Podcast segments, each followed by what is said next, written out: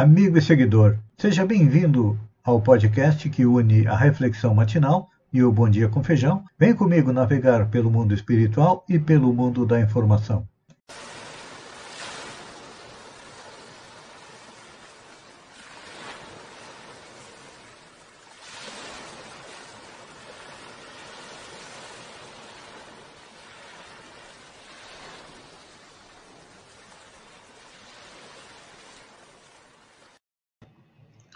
Olá, amigo e seguidor. Seja bem-vindo à nossa live da Reflexão Matinal, onde eu e você vamos em direção ao nosso coração para lá, como jardineiros espirituais, elevar templos às nossas virtudes, fazendo com que elas cresçam, floresçam e frutifiquem, porque elas são o alimento que nos mantém nesta longa jornada em busca da felicidade. E como ainda somos espíritos imperfeitos, é claro que nós temos defeitos e vícios, os quais temos que arrancar do coração, mas tem uns que entranhados, mas tão entranhados mesmo, que só cavando masmorras tentando enterrá-los bem fundo. Esse é o nosso trabalho. Todo dia estamos juntos, procurando compreender um pouco mais naquilo que o Mestre Jesus nos ensinou há dois mil anos atrás, que nos chega através dos evangelistas e através dos evangelhos. Mateus, no capítulo 7, versículo 75, nos fala a respeito dos falsos profetas. Nós começamos a analisar ontem e vamos continuar hoje. A colocação de Mateus é: Acautelai-vos dos falsos profetas, que se vos apresentam disfarçados em ovelhas, mas por dentro são lobos roubadores. É. É importante a gente lembrar que todos nós também podemos nos transformar num falso profeta. Então, nós temos que nos acautelar contra isso. Porque muitas vezes é, tangidos pelo personalismo, pelo ego, pelo eu, nós nos afastamos de Jesus. Assim como aconteceu não só com o cristianismo.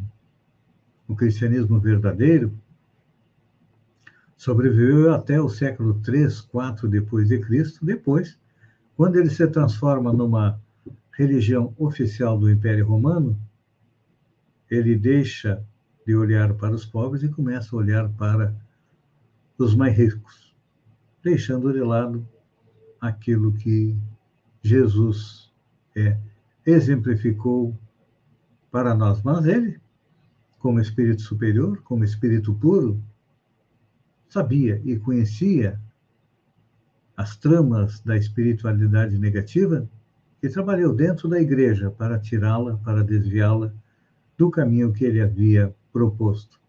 E não aconteceu só com o cristianismo, não. Muitas religiões se cristalizaram, mudaram e acabaram se dizendo donas da verdade. Ninguém é dono da verdade. Até porque todos nós, em princípio, somos trabalhadores de Jesus. É claro que os falsos profetas também se dizem trabalhadores de Jesus, mas lentamente e sutilmente vão nos tirando do caminho da evolução, nos fazendo sofrer bastante enquanto não discernimos aquilo que eles vêm nos dizer. E normalmente quando a gente vê um falso profeta no mundo encarnado, Pode ser um padre, um pastor, um espírita, um babalorixá, não importa qual seja o segmento religioso.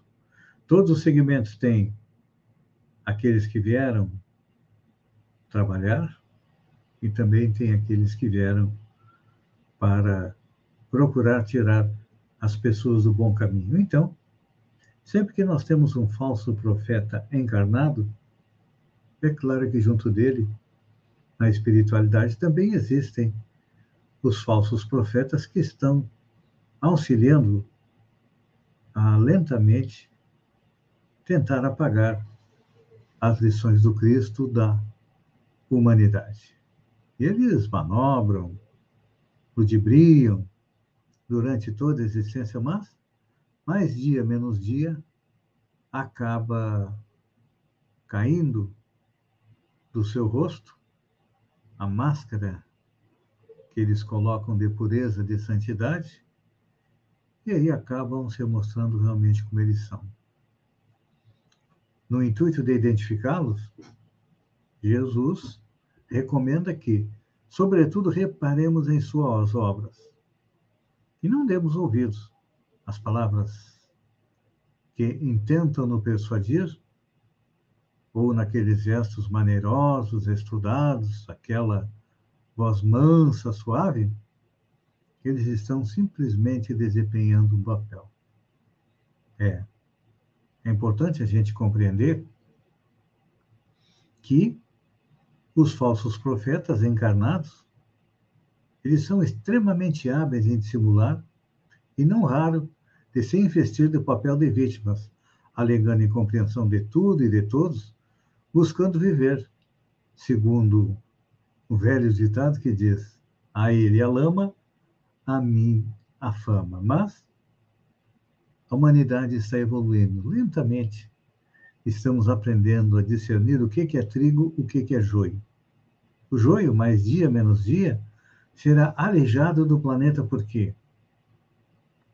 Como nós evoluímos, o planeta também evolui. Já fomos o mundo transitório, quando não havia vida sobre a Terra, depois fomos o mundo primitivo, destinado às primeiras encarnações dos espíritos. Depois, chegamos a provas de expiação, onde cada um de nós está pagando a justiça divina pelos erros que cometeu no passado. Mas, podemos dizer que a grande maioria de nós já está quase quites com a justiça divina e aqueles que estiverem nesta condição, no futuro vão herdar a terra. Jesus disse que os mansos herdarão a terra, ou seja, aquelas almas pacificadas, aquelas que compreenderam que Jesus disse que meu reino não é deste mundo, ou seja, nós viemos da pátria espiritual, encarnamos, aprendemos, morremos, retornamos à pátria espiritual com a bagagem de bem e de bom feito para as pessoas e estamos seguindo. Estamos cada vez mais aprendendo a discernir quem é falso profeta, quem não é. Então, que nós saibamos distinguir as ovelhas dos lobos, os verdadeiros trabalhadores de Jesus, que se mostram pelas suas obras, e não aqueles que se dizem trabalhadores de Jesus, mas agem de maneira contrária. Pense nisso, amigo e seguidor, enquanto eu agradeço a você por ter estado comigo durante esses minutos, fiquem com Deus e até o próximo, a próxima reflexão matinal. Um beijo no coração e até lá, então.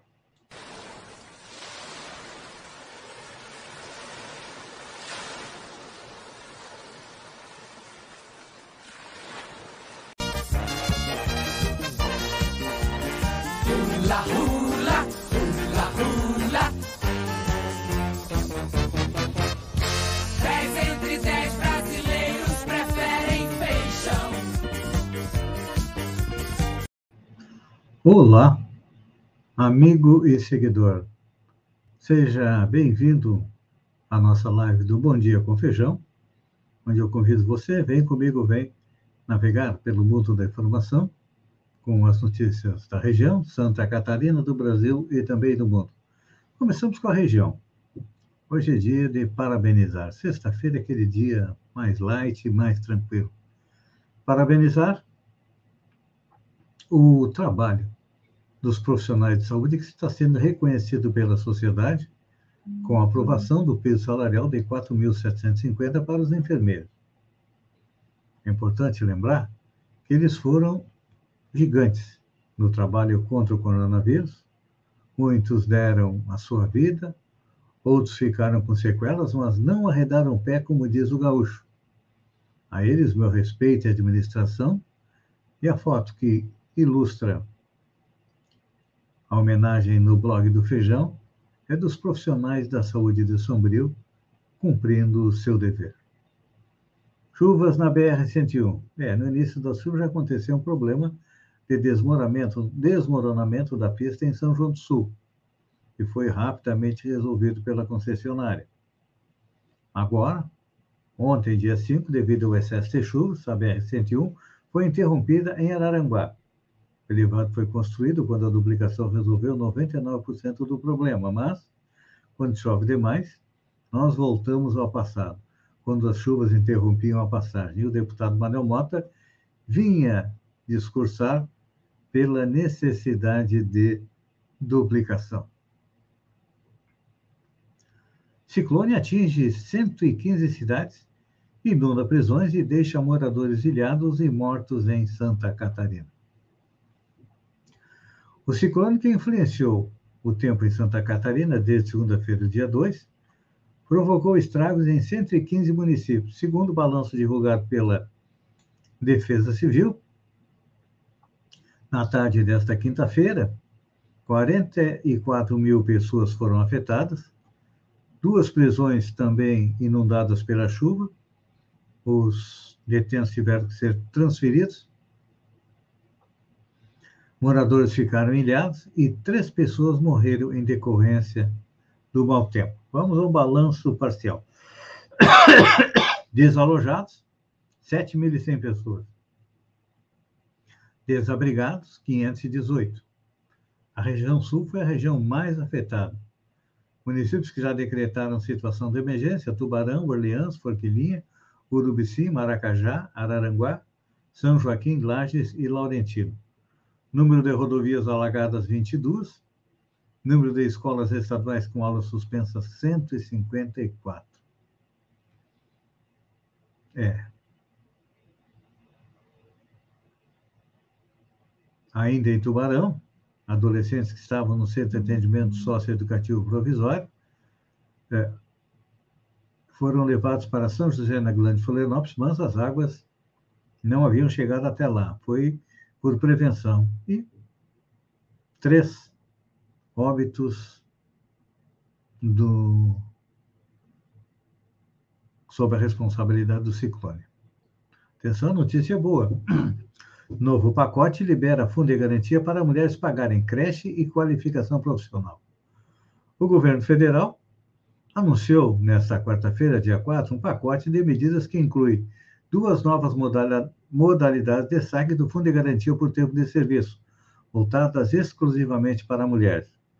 A primeira das medidas prevê a liberação dos recursos do fundo para auxiliar as mulheres no pagamento de creche para os filhos, enteados ou crianças sob guarda judicial com até 5 anos de idade.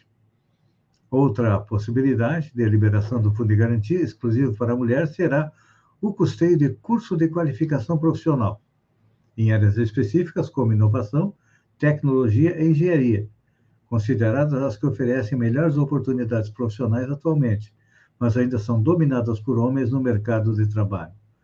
Claro que os valores, os limites e o tempo do uso dessas novas modalidades ainda precisam ser regulamentadas pelo Conselho Curador do Fundo. É resolução própria, e não há prazo para que essa análise ocorra e as novas modalidades entrem em vigor. Vamos aguardar que seja o mais rapidamente possível. Madonna pede encontro com o Papa. Fui excomungada três vezes. A cantora norte-americana Madonna usou seu perfil no Twitter na última quarta-feira, dia 4, para pedir um encontro com o Papa Francisco para discutir assuntos importantes. Olá, Francisco. Sou boa católica, eu juro. Quero dizer, eu não juro. Já se passaram algumas décadas desde minha última confissão. Seria possível nos encontrarmos um dia para discutir alguns assuntos importantes? escreveu a diva do pop. Madonna não deu detalhes sobre a motivação para pedir uma audiência privada com o pontífice. Lembrou que foi excomungada três vezes. Isso não é justo. Até o momento, o Vaticano não se pronunciou sobre a solicitação. Vamos refrescar nossa mente. Em 2015, a cantora pop chegou a dizer que precisava se encontrar com Jorge Bergoglio, ao ser questionado sobre sua religião. Na ocasião, ela lembrou canções como Davis Pray Holly Watcher, e faz referência à Igreja Católica, e disse que as músicas têm um pouco a ver com a sua relação com Deus, religião e sexualidade. De acordo com ela, o fato de abordar esses temas nas suas produções foi o motivo pelo qual foi excomungada não uma vez ou duas, mas sim três vezes pela Igreja Católica. Acho que durante. a gente, desculpa. Acho que durante a história da humanidade não teve ninguém que tenha sido, sido excomungado tantas vezes como a Madonna. E como eu sei que o, coração do Papa Francisco é bastante grande, com certeza ele vai é, recebê-lo. Olha só, que notícia boa. 2 milhões de jovens de 16 a 18 anos tiram título em 2022. O número de brasileiros dessa faixa etária que fizeram alistamento eleitoral de janeiro a abril é 47% maior que no mesmo período de 2018 e 57% maior do que em 2014. É que o TCE e as celebridades promoveram uma campanha nas redes sociais de janeiro a abril deste ano, mais de 2 milhões de brasileiros tiraram o título eleitor. Então, tá aí, olha, graças a quem? Leonardo DiCaprio, Anitta, é, quem mais? O personagem do Hulk e eu acho que do Luke Skywalker também. Só quem foi contra os jovens tiraram título e foi para a internet brigar foi o presidente é, Jair Bolsonaro, que tentou uma treta com é, o Leonardo DiCaprio. Olha, só para a gente ver quem é que estava ah, solicitando aos jovens para tirarem o seu título de eleitor, era a Anitta, o Zeca Pagodinho, Felipe Neto, a Bruna Marquezine e estrangeiros como Leonardo DiCaprio, Mark Ruffalo e Mark Hamill, que representa Luke Skywalker na franquia Star Wars e o presidente do TSE, ministro Edson Fachin, afirmou, ao apresentar os dados nessa quinta-feira, que a resposta da juventude brasileira havia sido impressionante. Realmente, nossos jovens precisam participar é, da política. A Casa do Dragão, série derivada de Game of Thrones, ganha novo trailer. A HBO Max divulgou nesta quinta-feira, dia 5, o trailer de A Casa do Dragão, série derivada de Game of Thrones sobre a casa Targaryen. Muito aguardada, a série contará a história da família Targaryen e se passará em torno de 200 anos antes da história de Game of Thrones, quando a dinastia possuía dragões e muito poder político. A estreia da série vai ser no dia 21 de agosto. Eu estou aguardando. Amigo e seguidor, obrigado pela companhia. Um bom final de semana. Duas recomendações: se beber não dirija, vamos manter os protocolos da saúde, porque o coronavírus ainda não foi embora. Um bom final de semana e até segunda com mais um Bom Dia com Feijão. Um beijo no coração e até lá, então.